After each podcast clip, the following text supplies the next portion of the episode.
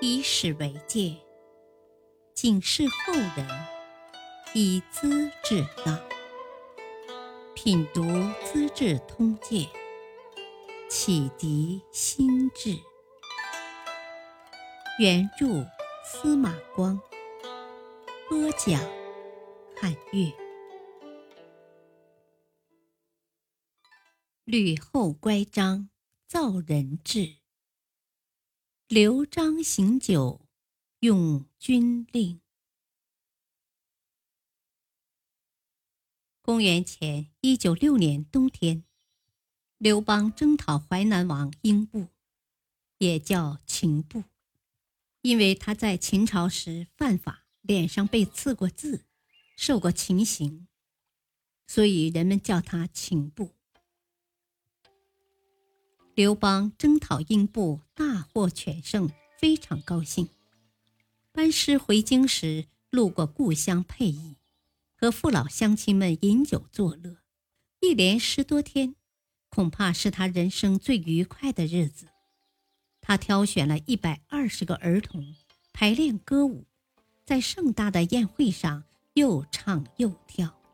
他亲手给老人们斟酒，跟孩子们打闹嬉戏，随着锣鼓的节拍唱歌给亲人们听。大风起兮。云飞扬，悲家海内兮归故乡。安得猛士兮守四方。歌声沉雄苍凉，感叹自己功成业就，做了皇帝，却没有人来帮助他守卫国土。也许是对死去的韩信、彭越、英布等老将的惋惜。和悼念吧。他答应父老们的要求，世世代代不交粮税，还表示以后要回来欢聚的。作战是极度的紧张和严肃，回乡却又特别的激动和兴奋。经过这么强烈的精神刺激，他回到长安就得了重病。吕后请来一位名医。摸了脉象，肯定地说：“哦，很快就能治好啊。”刘邦一听，开口就骂：“哼！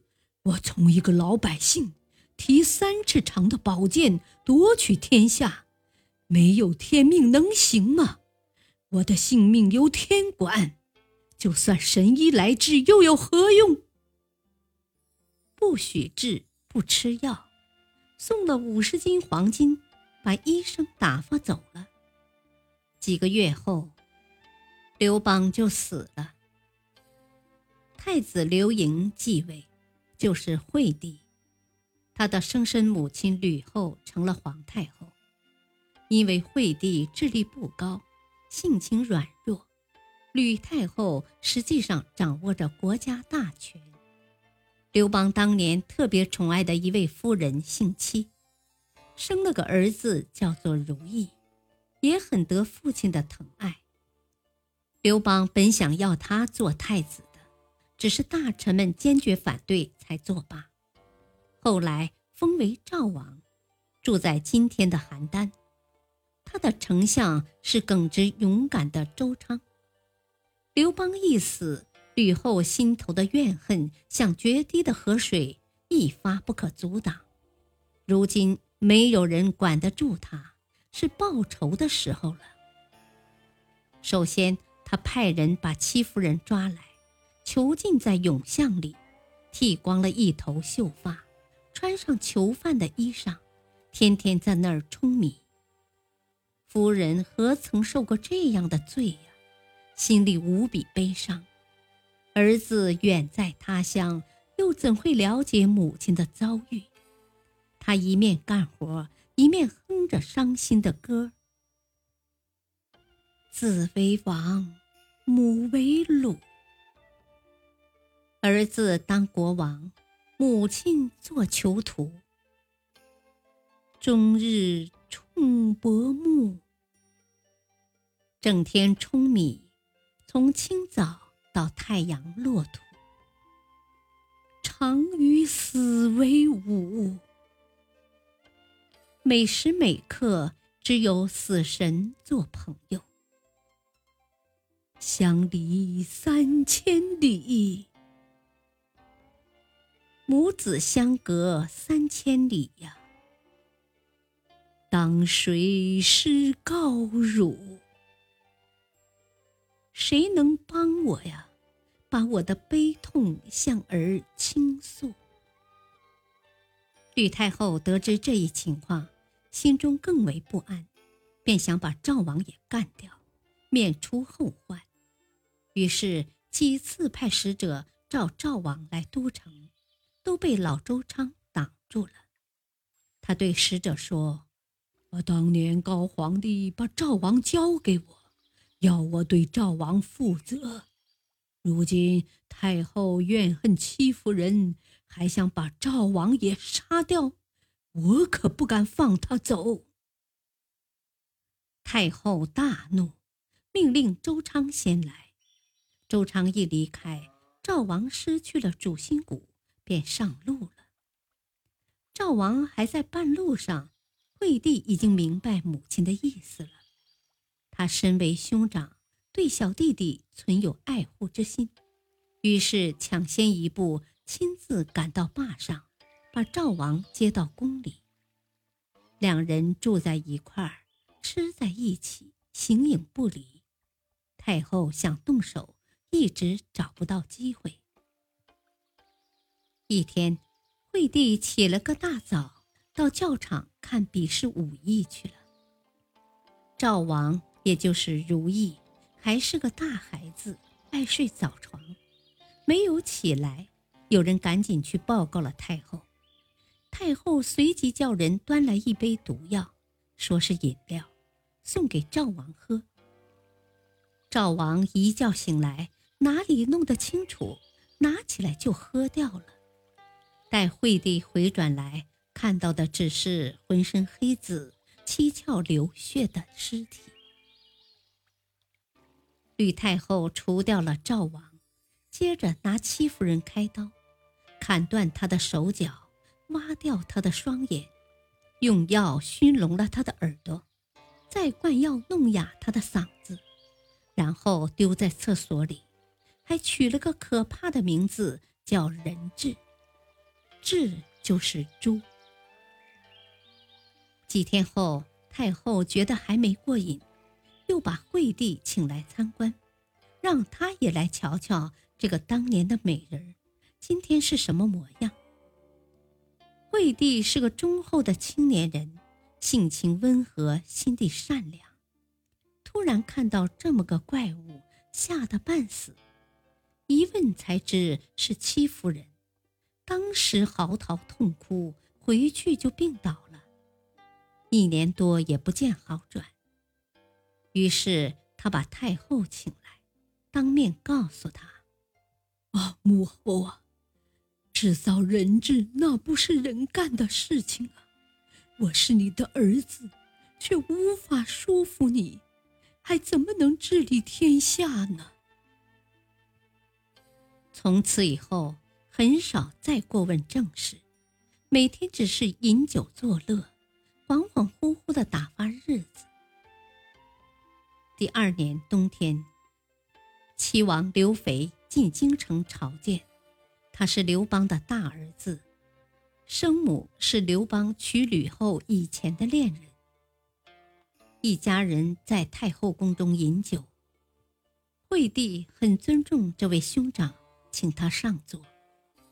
太后一看，大为不满，便暗地里叫人把一杯毒药放在齐王面前，请他喝酒。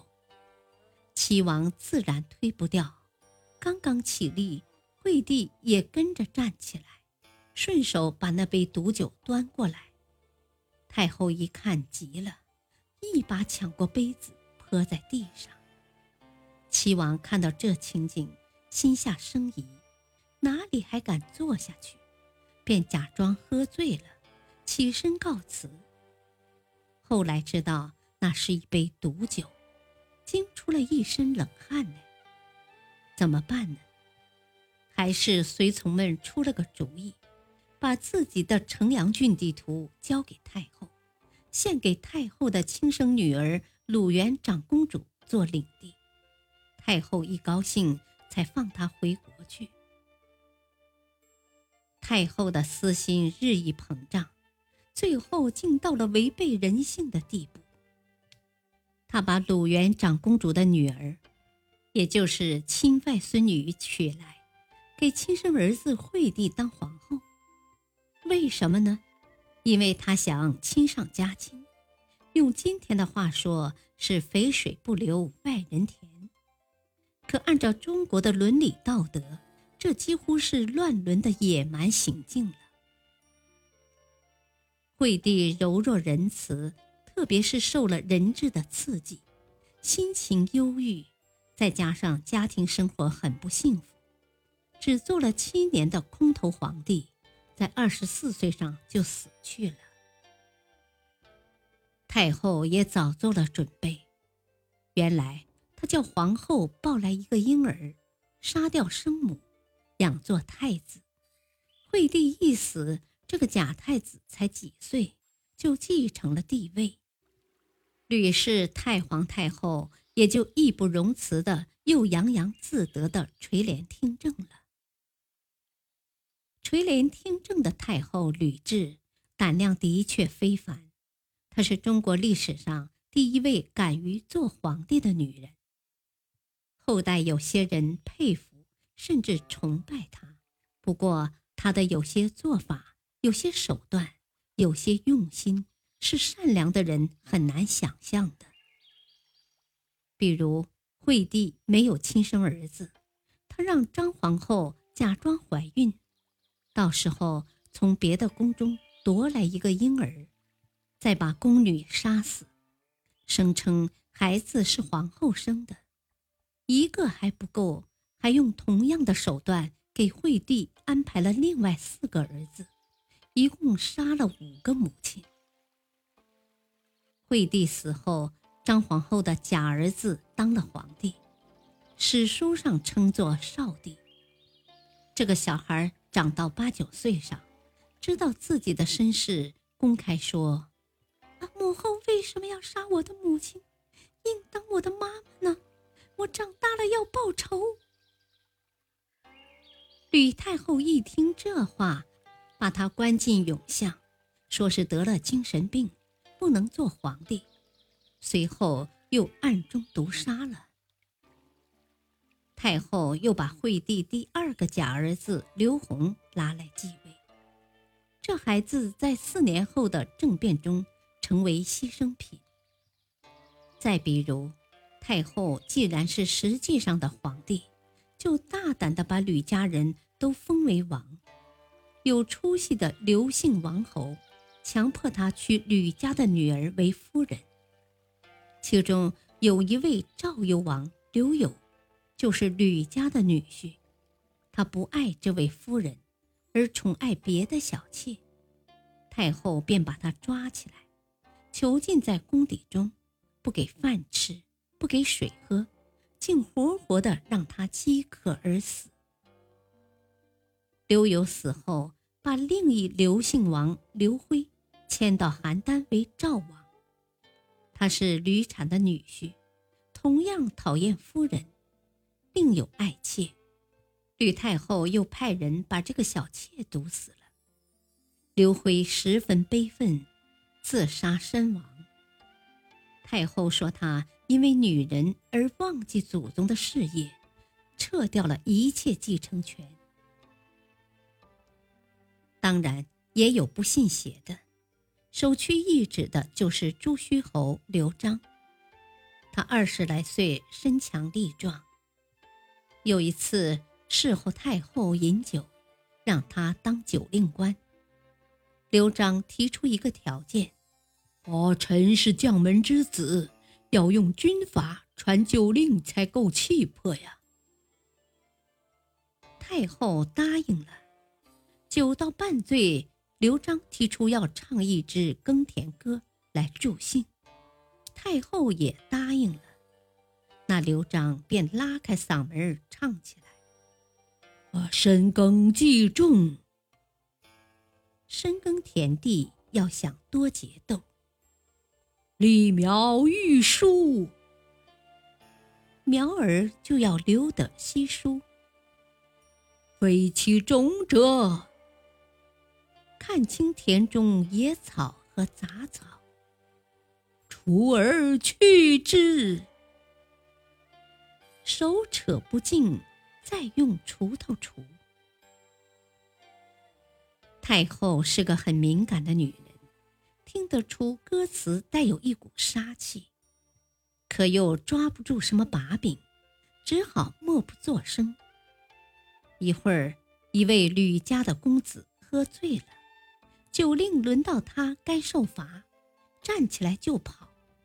刘璋追上去，拔出佩剑，唰的一声砍下了脑袋，然后从从容容地转过身来。向太后报告：“啊，有一个讨酒的人，臣依照军法斩了。”满堂的人无不大惊失色。不过原先已经说好用军法行酒令，没法定他的罪，只好不欢而散。从此以后，吕家的人都害怕他，朝中大臣和刘家王侯却受到了精神鼓舞。吕太后掌权八年，重病之中反复告诫侄儿赵王吕禄和吕王吕产：“ 我死以后，大臣们怕是要造反呢。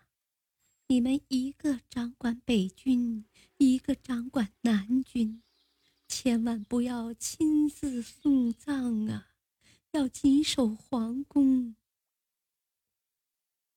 吕后带着满脑子的不安死去了。